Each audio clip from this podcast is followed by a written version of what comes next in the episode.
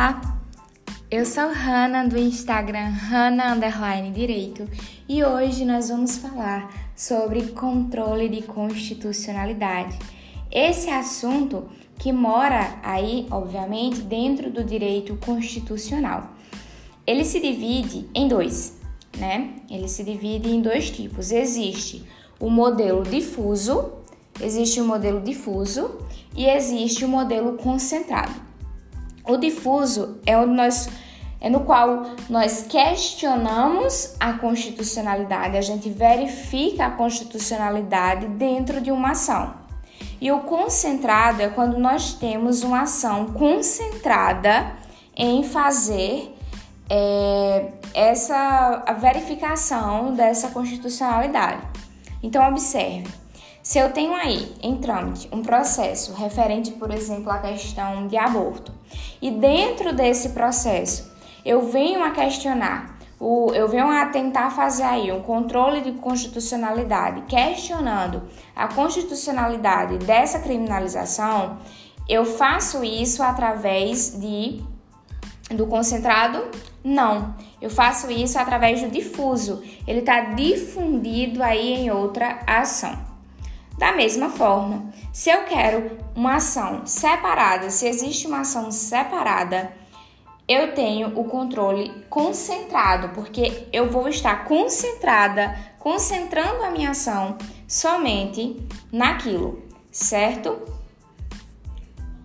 Agora observe, essa, as, essas ações concentradas, essas, essa, elas se dividem em ADI, ADC, ADPF e ADO.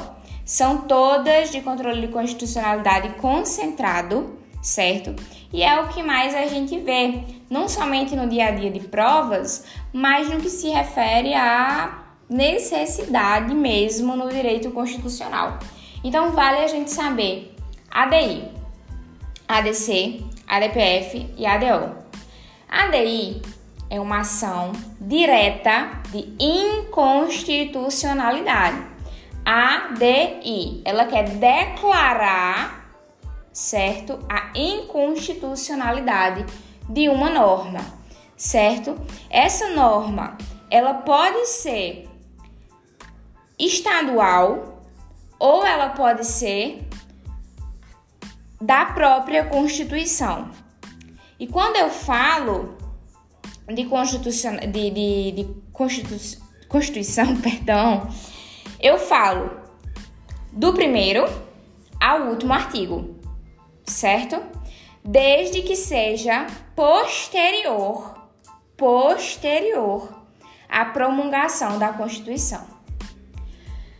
ADC, ação declaratória de constitucionalidade. Toda norma ela vai ser constitucional até que se prove o contrário. Se pressupõe a inocência lá em penal e aqui em constitucional a gente pressupõe a constitucionalidade. Mas aqui ela quer declarar que é constitucional.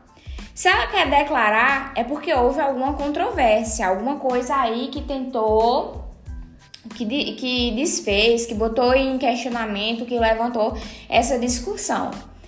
E, essa, e o que levantou essa pauta foi uma controvérsia judicial. Se lembrem, ADC é sempre no C, confirmar constitucionalidade, controvérsia judicial, certo? A ADPF é diferente.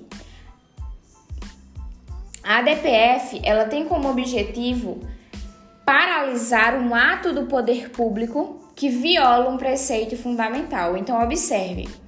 A DPF, ela quer paralisar um ato público, paralisar ato do poder público, certo? Que viole o quê? Uma norma.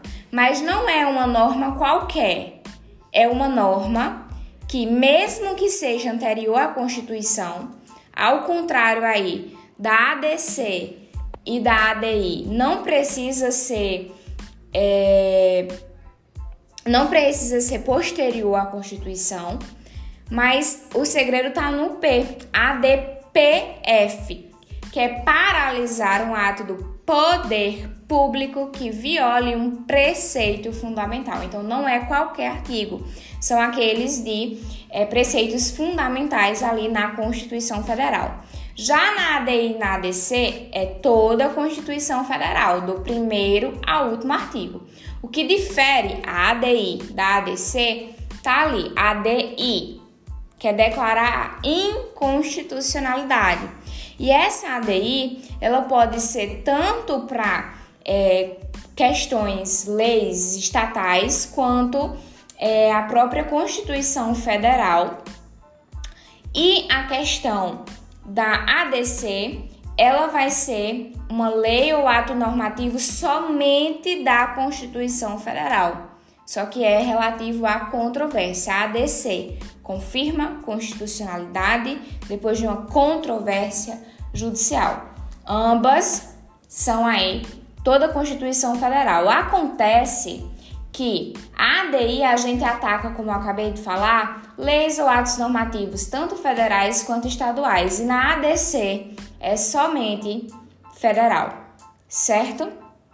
Bom, é, na ADPF pode ser municipal, pode ser do ministério lá não sei das quantas, pode ser qualquer um que não seja nem federal nem estadual. Atos do poder público no geral, inclusive, na verdade, exclusivamente os anteriores à Constituição. Só que não pode caber ADI, porque se couber ADI, a gente vai para ADI porque o ADPF é residual em relação a esse.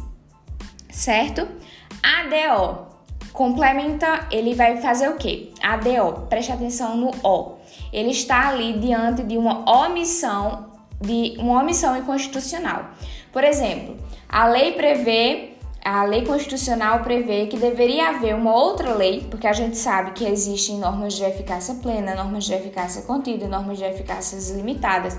Então, não necessariamente a lei fala por si, às vezes ela chama outra lei, só que essa lei ela não, não se legislou ainda a respeito disso. E aí, nesse caso, a gente vai fazer o quê? A gente vai é, chamar uma ADO, certo? E as normas, elas vão estar, é, são as normas da Constituição Federal, certo? E ela vai atacar essas omissões normativas inconstitucionais. A ADO é a mais fácil porque ela é bem mais difícil de confundir. Mas o segredo está na gente perceber as palavras do ADI, né? Direta de inconstitucionalidade. ADC, declaratória de constitucionalidade. ADPF. Olha só, PF, ela quer paralisar um ato do poder público que viole um preceito. O ADO ela ataca uma omissão constitucional. A ADC confirma a constitucionalidade de, diante de uma controvérsia judicial. E a ADI, ela quer declarar uma inconstitucionalidade.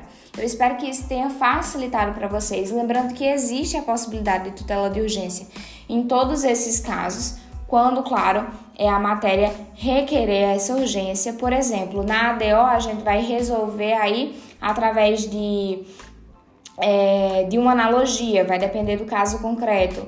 No caso da DPF, a gente vai também vai depender muito do caso. No caso da ADC, a gente vai suspender os processos é, que estão ali em andamento. No caso da ADI, a gente também suspende aquela lei até que haja uma decisão transitada em julgado.